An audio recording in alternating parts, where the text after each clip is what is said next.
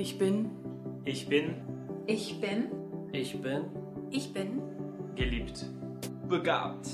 Neu. Adoptiert. Gehört. Belohnt. Betroffen. Freigesprochen. Gerettet. Wertvoll. Ich bin in Jesus. Ich bin Jesus. Ich bin in Jesus. Ich bin in Jesus. Ich bin in Jesus. Ich bin in Jesus. Wer bist du?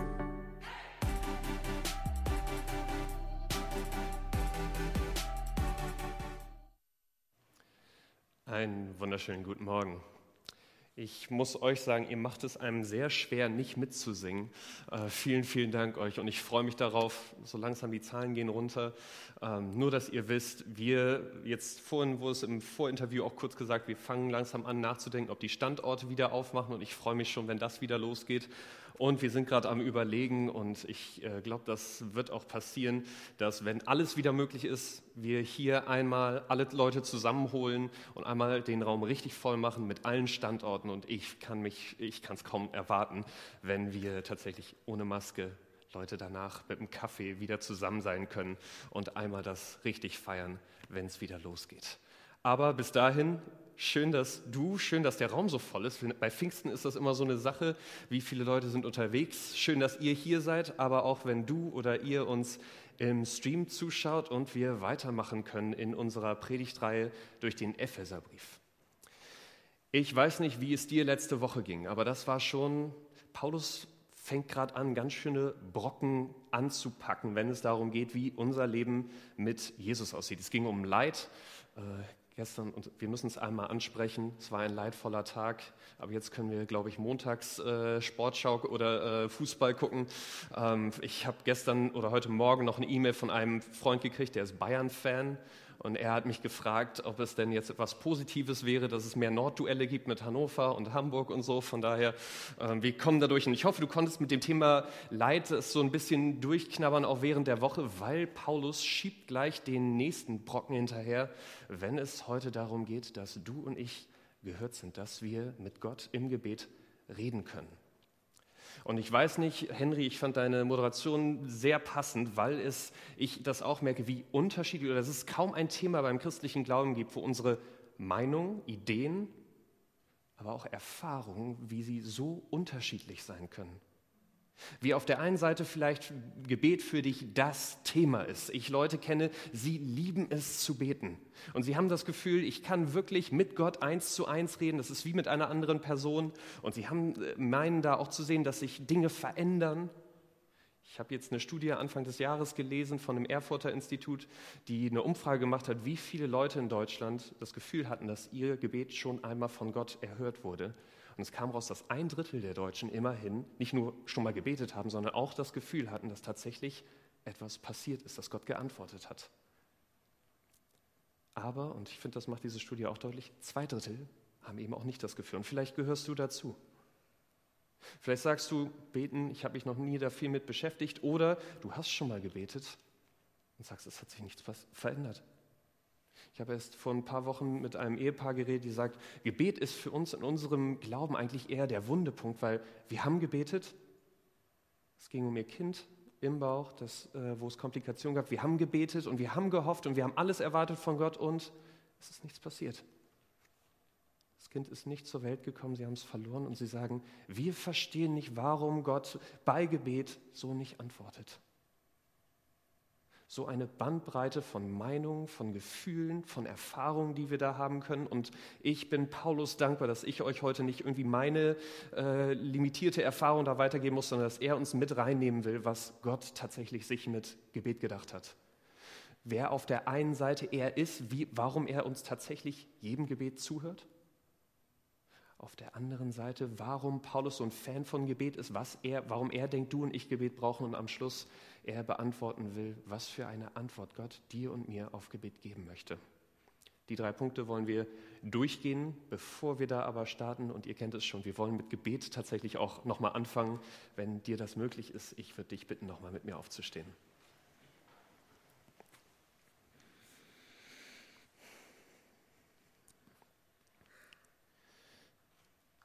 Vater, ich danke dir, dass du hier bist. Und ich danke dir, dass Gebet nicht irgendwas ist, was nur ein gutes Gefühl erzeugt, sondern dass du sagst, du tatsächlich zuhörst. Und Vater, du siehst unsere Erfahrungen mit Gebet, du siehst, wo wir Gutes, aber auch oft für uns Rätselhaftes erfahren, mit was für Gefühlen und mit was für Erfahrungen wir heute kommen.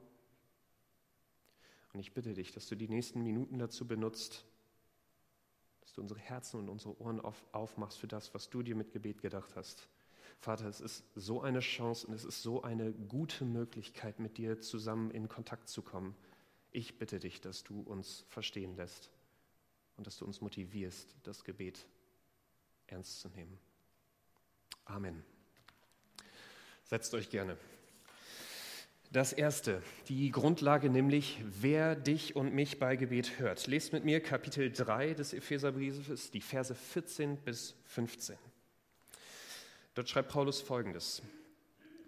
Noch einmal, wenn ich mir das alles vor Augen halte, kann ich nicht anders, als anbetend vor dem Vater niederzuknien. Er, dem jede Familie im Himmel und auf der Erde ihr Dasein verdankt.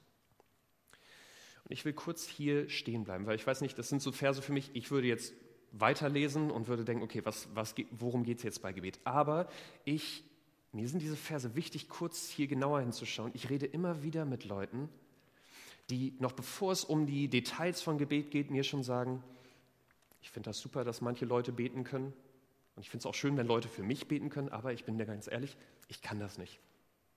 Ob sie mit Gott unterwegs sind oder äh, ohne, ich höre das immer wieder, dass sie sagen, ich weiß überhaupt nicht, wo ich da anfangen soll. Leute beten und es wird still und Leute können das irgendwie, aber ich bringe das irgendwie nicht über mich, da Gott irgendwas zu sagen. Und mein Albtraum wäre, wenn wir die nächsten Minuten jetzt über Gebet nachdenken, wenn wir sehen, wie sehr Paulus das motiviert äh, zu beten und wie sehr er dich und mich auch dazu bringen will, das auch zu tun und tatsächlich mit Gott zu reden und dass im Endeffekt sich das nicht mitreißt, sondern eher nur weiter frustriert, weil du denkst, super, dass andere Leute das für ihren Glauben haben. Super, dass andere diese Verbindung zu Gott haben können. Aber ich weiß doch noch nicht mal, wie ich anfangen soll und dass dich das eher von dem Gedanken wegbringt zu beten, weil du nur denkst, schön, was die anderen für ihren Glauben haben, aber ich reich dafür nicht. Und wenn du solche Gedanken kennst, ich, ich finde diese Verse wichtig, weil Paulus hier die Grundlage festlegt von dem, was Gebet ist. Nämlich, dass er in diesen Versen deutlich macht, es geht erstmal nicht darum, was du und ich leisten können. Gebet hat nichts damit zu tun, wie, wie sehr du glauben kannst. Es hat nichts damit zu tun, wie schöne Worte du formulieren kannst. Es hat noch nicht mal was damit zu tun, wie du dich gerade fühlst, ob du gerade Gott viel vertrauen kannst oder wenig. Paulus sagt erstmal nichts davon, sondern er sagt, eine Sache ist wichtig. Und der erste Schritt, den du bei, und ich bei Gebet gehen können, ist folgendes, nämlich dass er schreibt, wir uns vor Augen halten, wir reden mit unserem himmlischen Vater. Das ist derjenige, der uns zuhört. Und ich weiß, manchen hilft dieser Vaterbegriff so gar nicht. Ich weiß nicht, was für eine Erfahrung du hattest, aber auch da rede ich immer wieder mit Leuten, die sagen, an dieser Stelle ist gerade mein Problem. Denn mit meinem Vater konntest du vielleicht nicht offen sein?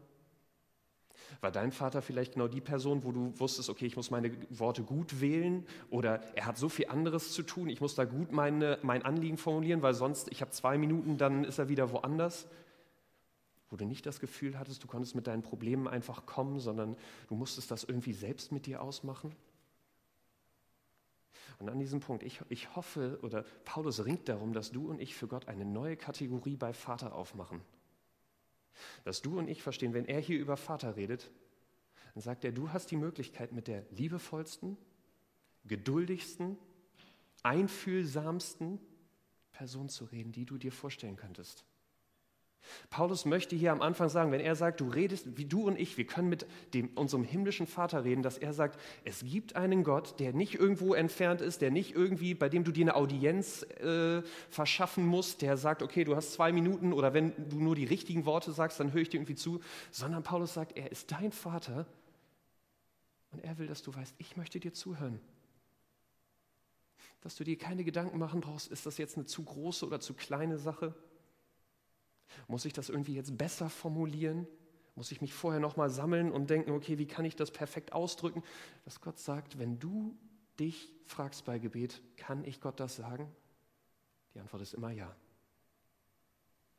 Gott wird immer sagen, bitte, so viel, so lang, so oft du willst. Gott hat immer ein Ohr und er möchte hier am Anfang klar machen, dass er dir zuhört und dass es nichts Schöneres gibt, als wenn du einfach ehrlich zu ihm kommst und ihm, mit ihm vor ihn legst, wie es dir geht, was dich beschäftigt. Wenn du also da bei Gebet stehst und denkst, ah, wie, wie kann da die ersten Schritte aussehen? Ich hoffe, dass das nicht etwas ist, wo du denkst, ich muss, du musst jetzt mit mehr Willenskraft mit irgendwie falschem Druck daran gehen, dass du denkst, oh, ich, wenn, wenn ich jetzt mich nicht zwei, drei Tage bei Gott gemeldet habe, er ist irgendwie sauer auf mich, dann gucken mich auch irgendwie Leute im, in der Kleingruppe oder in der Gemeinde komisch an, wenn sie merken, dass ich, ich muss mich da irgendwie hinpeitschen, sondern das andersrum, dass wir uns vom Gegenteil motivieren lassen, nämlich, dass du und ich uns klar machen, was für einen genialen Gott haben wir da. Was für eine großartige Chance haben wir, dass wir mit dieser unglaublich liebevollen, an uns interessierten Person im Himmel reden können. Und dass das unsere Motivation ist, überhaupt mit Gebet anzufangen. Dass wir wissen, wir haben einen Gott, der uns immer zuhört. Und Paulus ringt darum, dass wir verstehen, dass da ein Gott ist, der uns wirklich dauerhaft zuhört, weil er sagt, es kann so viel in unserem Leben verändern. Der zweite Punkt wofür du und ich Gebet brauchen. Er schreibt es in Vers 16 bis 19. Und der unerschöpflich reich ist an Macht und Herrlichkeit, gebe euch durch seinen Geist innere Kraft und Stärke.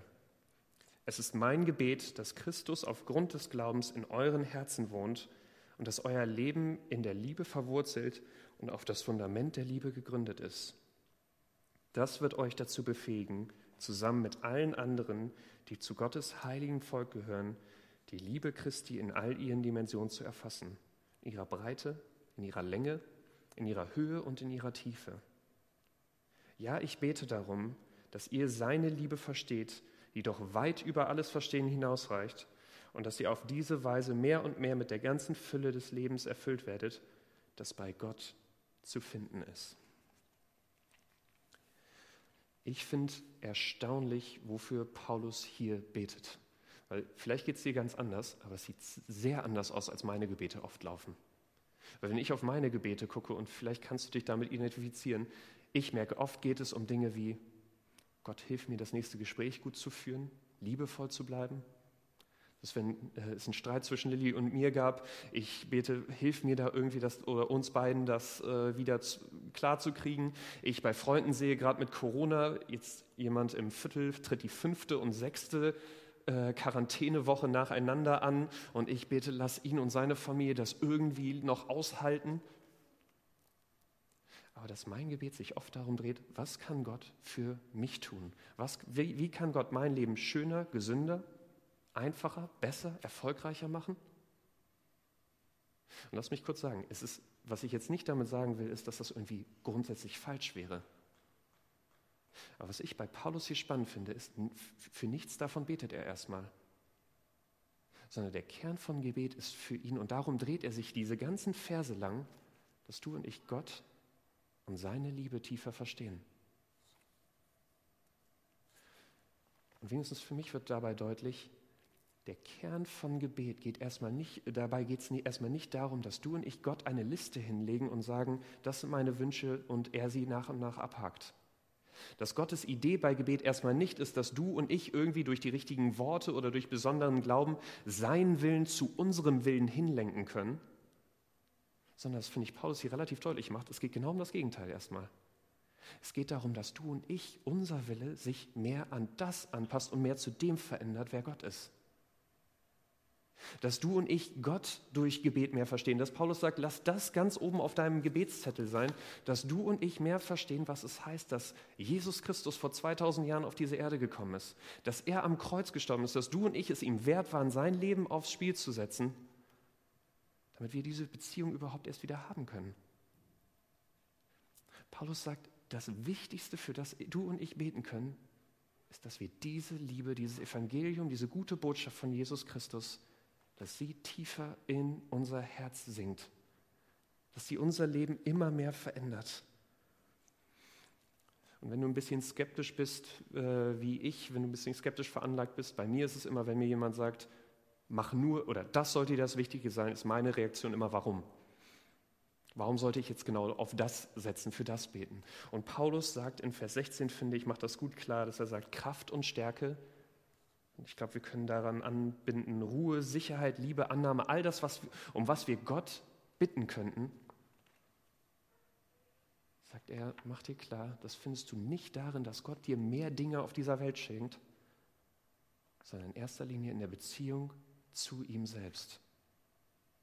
Paulus sagt, du wirst nicht mehr Sicherheit bekommen oder nicht das an Sicherheit erfahren können, was Gott sich eigentlich für dich wünscht, wenn er dir einen neuen Job gibt, nächste Beförderung, dich im Lotto gewinnen lässt. Sondern Paulus sagt, die wahre Sicherheit liegt eben darin, dass du und ich merken, Gott braucht diese Dinge nicht, um dich trotzdem zu versorgen. Ist die wahre Sicherheit, dass wir merken, wir haben diesen Gott und dass unser Herz sich mehr dahin verändert, zu sagen, ich brauche diese Dinge nicht, sondern Gott ist da und er wird es machen. Du und ich werden uns niemals so geliebt fühlen, wie Gott sich das eigentlich für uns wünscht, indem er uns mehr Freunde, den Partner fürs Leben gibt. Ich muss ehrlich sein, das ist schwierig manchmal sich das vorzustellen, sondern dass er sagt, die wahre Liebe werden du und ich nur darin finden, dass wir merken, wie sehr uns dieser Gott liebt. Werden wir nur darin finden, dass dieses Evangelium, dass dieser, dieser Tod am Kreuz in uns immer mehr einen Unterschied macht. Und ich gebe zu, das hört sich ein Stück weit mystisch an, ein bisschen ungreifbar, wo man denkt, okay, wie, wie kann das passieren, dieses Einsacken? Und Paulus sagt, wenn du, wenn du so denkst, du hast völlig recht, das geht über unseren Verstand hinaus. Wie sehr dieser Jesus unser Leben verändern kann, das können du und ich, wer dieser Gott ist und was das bedeutet, das passt nicht in unseren Kopf. Und gerade deswegen sagt Paulus, es lohnt sich zu beten. Es lohnt sich, Jesus, es lohnt sich, Gott darum zu bitten, dass das immer tiefer in uns einsagt, weil wir reichen dafür nicht. Wir brauchen Gott, wir brauchen seine Hilfe, vor allem in diesem Punkt. Und ich weiß an diesem Punkt, es gibt immer ein bisschen Verwirrung, dass man sich fragt, okay, macht Gott dann nichts, wenn ich ihn nicht frage? Und ich will das nur klarstellen, Gott arbeitet in uns, aber er, und ich mag den Vergleich, er ist ein Gentleman. Er möchte eingeladen werden. Er möchte nicht gegen deinen Willen sich da irgendwie durchboxen. Er, und das ist das Gebet, er möchte deine Einladung. Und Gott arbeitet von dem Punkt an, wo du sagst, Herr, hilf mir. Und mir ist das wichtig, diesen Punkt, dass wir den verstehen, weil ich rede immer wieder mit Leuten, die mir sagen, das ist ja schön, dass du glauben kannst, aber ich könnte das nicht. Das ist schön, dass du diesem Gott vertrauen kannst. Und ich weiß auch viel und ich finde diesen Jesus vielleicht ganz gut und manches in der Bibel, das sind wirklich schlaue Gedanken für übers Leben. Aber so wirklich diesen Gott glauben, ah, das, das fällt mir schwer. Und ich will nur, dass, dass du und ich verstehen, die Bibel gibt dir völlig recht. Die Bibel sagt, Gott begreifen können du und ich nicht durch pures, pure Kopfkraft,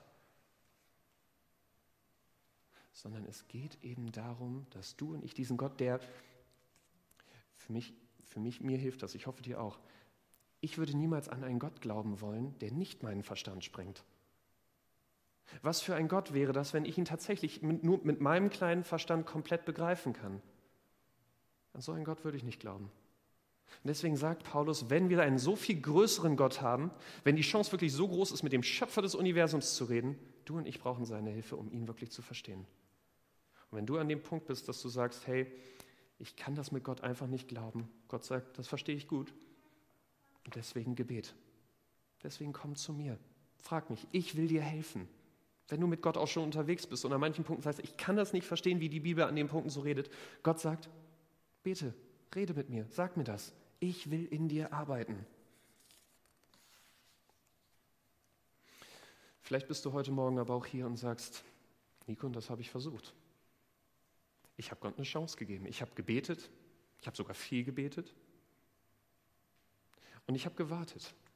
Ich habe Gott wirklich vertraut und gesagt, ich brauche da Hilfe, aber ich habe nicht das Gefühl, dass sich irgendwas verändert hat. Ich bete und bete und da kommt einfach nichts. Warum sollte ich denn es weiter versuchen? Warum sollte ich denn weiter auf einen Gott bauen, wo ich nicht das Gefühl habe, dass er mir irgendeine Antwort gibt? Deswegen der dritte Punkt. Was kann ich von Gott erwarten? Vers 20 und 21. Ihm, der mit seiner unerschöpflichen Kraft in uns am Werk ist, und unendlich viel mehr zu tun vermag, als wir erbitten oder begreifen können, ihm gebührt durch Jesus Christus die Ehre in der Gemeinde von Generation zu Generation und für immer und ewig. Amen. Jetzt kommt mein Lieblingsteil, weil Paulus sagt, was können du und ich von Gott erhoffen? Und die Antwort ist erstmal alles. Du und ich haben es mit dem Schöpfer des Universums zu tun. Paulus sagt, es gibt nichts, was zu groß ist für ihn. Es gibt nichts, was ihn vor unlösbare Probleme stellt. Und ich will, dass, dass das können, wir kommen auch noch gleich zum anderen Teil und das kann das irgendwie abschwächen, was ich jetzt sage. Deswegen ist es mir wichtig, dass wir sagen, das gilt komplett und wird nicht irgendwo durch irgendwelche Sachen abgeschwächt. Und wir erleben das auch immer wieder als Gemeinde, dass Gott wirklich Großes tun kann, was über unseren Verstand hinausgeht. Ich muss daran denken, vor, ich glaube schon einer ganzen Zeit, Mädchen im Teenageralter wird diagnostiziert mit einem, ich glaube fast Kindskopf großen Tumor im Bauch. Die Ärzte sagen, sie hat eine zweiprozentige Chance, das zu überleben. Und selbst wenn sie es überlebt, werden sie ihr die Eierstöcke und die Gebärmutter entfernen müssen, um überhaupt an diesen Tumor ranzukommen. Und für sie war das wirklich ein Schock, weil sie hatte sich schon die, immer auf Kinder und auf große und äh, Familie gefreut. Und wenigstens ich aus meiner Erinnerung, ich mag da nicht für jeden sprechen, aber wir haben dafür gebetet, dass sie das wenigstens überlebt. Dass diese zwei Prozent wenigstens eintreten. Ich glaube, niemand hat sich im entferntesten nur daran gedacht, dass auch sonst alles heil bleibt und sie vielleicht doch nicht diese Organe rausnehmen müssen. Aber dann kam nachher die Nachricht, sickerte so durch nach der OP. Nicht nur hat das Mädchen es überlebt, sondern die Chirurgen, die Ärzte stehen vor einem Rätsel. Sie haben selbst diesen Eingriff gemacht und sie sagen, wir haben keine Ahnung, wie wir diesen Tumor entfernen konnten, dieses, diesen riesigen Tumor, und dabei kein einziges Organ irgendwie beschädigen mussten. Wir wissen es nicht, aber das Mädchen ist gesund, geheilt und sie kann sich auf eine Familie mit Kindern freuen. Und für mich, ich glaube, es bleibt auf ewig der Moment, wo ich gemerkt habe, es stimmt wirklich, was Paulus hier im ersten Teil sagt. Gott kann mehr tun, als du und ich jemals erbitten, uns träumen lassen würden, dass Gott tun kann für uns. Und es lohnt sich, ihm wirklich diese Dinge anzuvertrauen und ihn um Hilfe zu bitten. Aber auf der anderen Seite, Paulus sagt eben auch, manche Antworten von Gott gehen über unseren Verstand hinaus. Gott tut oft Größeres, als du und ich im Moment sehen können. Manches, was wir vielleicht im Nachhinein sehen. Ich habe immer wieder, und vielleicht gibt es dir auch so Dinge, wo ich zurückgucke und merke, okay, da kam doch was Gutes bei raus, auch wenn es in dem Moment schwierig war. Aber, und ich bin da ganz ehrlich mit dir, ich habe eine Liste von Sachen, ich habe keine Ahnung, warum das der beste Plan war. Ähnliche Situation, Gemeindegründung in Gießen während meines Studiums. Ein Freund von mir, Mitte 20, hatte gerade geheiratet, ähm, ähnlich großer Tumor in der Brust gefunden. Ähnliche Geschichte, wir haben dafür gebetet, sie konnten ihn auf wundersame Weise irgendwie doch rausholen, ohne irgendwas zu beschädigen. Wir haben uns so gefreut für ihn und seine Frau und haben als Gemeinde das gefeiert, nur um drei Jahre später zu merken, dass der Krebs wieder gestreut hatte und er nach weiterem Jahr, glaube ich, dann tatsächlich gestorben ist ich dir sagen muss, ich habe keine Ahnung, warum das so laufen musste. Und ich kann dem auch nichts Gutes abgewinnen. Er wollte Theologie studieren, Pastor werden. Ich habe so viele Gründe, warum ich denke, dass es eine andere Möglichkeit gegeben hätte, die Gott so viel besser hätte gefallen müssen. Und Gott hat in diesem Moment nicht sich entschieden, da zu handeln, wie vorher bei dem Mädchen.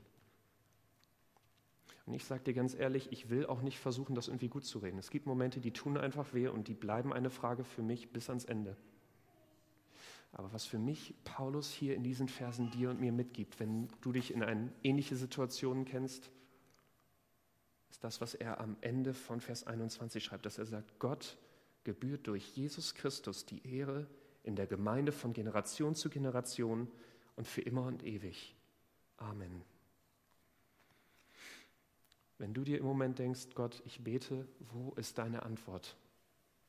Gott, ich leide gerade und ich weiß nicht, wie dein Plan noch der beste für mich ist, dass du da noch wirklich am Werk bist und dass du wirklich äh, das Beste für mich auf dem Herzen hast, dass du wirklich ein liebevoller Vater bist und mich hörst, dann sagt Paulus, ist das Evangelium, ist dieser Jesus Christus, das, was er vor 2000 Jahren am Kreuz getan hat, ist das das, an was du und ich uns klammern können.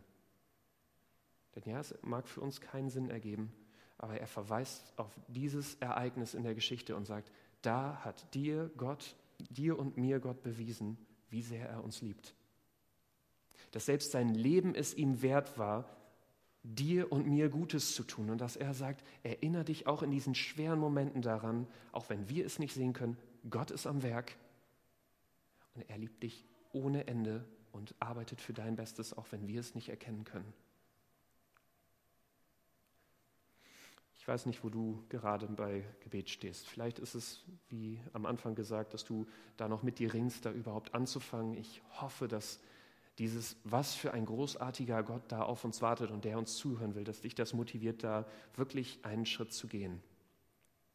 Dass du merkst wirklich, wie auch in deinem Glauben Gebet einen Unterschied macht, in dem, wie du Gott immer mehr verstehen kannst, dass Gott da wirklich am Arbeiten ist. Und wenn du sagst, ich für diesen ersten Schritt, ich brauche Hilfe oder ich möchte das mit anderen tun, wir treffen uns jeden Donnerstag, äh, Dienstag und jeden Donnerstag von 8 bis 8.30 Uhr auf Zoom. Und wir machen eigentlich das, was wir heute Morgen besprochen haben. Fünf Minuten, dass wir uns einfach vor Augen halten durch einen Bibelvers. Wer ist dieser Gott? Dass wir kurz austauschen, was, für was können wir beten, was liegt uns auf dem Herzen. Und dass wir dann 15, 20 Minuten zusammen beten. Ich finde es immer eine tolle Zeit, Leute kennenzulernen, aber eben auch sich immer wieder daran zu erinnern und bewusst zu machen, wer dieser Gott ist. Wenn du da dabei sein willst, du kennst, glaube ich, langsam die äh, Christusgemeinde E-Mail-Adresse, müssten wir auswendig kennen, info at christus-gemeinde.info. Wir schicken dir alle Daten, die du dafür brauchst, den Link und das Passwort. Und wenn du nur dabei bist und einfach zuhörst, niemand wird gezwungen zu beten, wenn du einfach nur sagen willst, ich, ich möchte da erstmal so einen Anfang haben, einfach nur dabei zu sein, wir hätten dich gerne dabei und würden uns freuen. Und wenn du im Moment sagst, eigentlich habe ich mit dem Kapitel Beten abgeschlossen, ich habe so schlechte Erfahrungen damit gemacht, das hat mich so verletzt, ich hoffe, dass dieses Evangelium von Jesus Christus etwas ist, was dich motiviert zu sagen, ich gebe dem nochmal eine Chance. Ich bleibe an diesem Gott dran und das gerade Gebet, dass wir merken, das gerade Gebet das ist, was uns verändern kann und dass wir da nicht aufgeben. Soweit.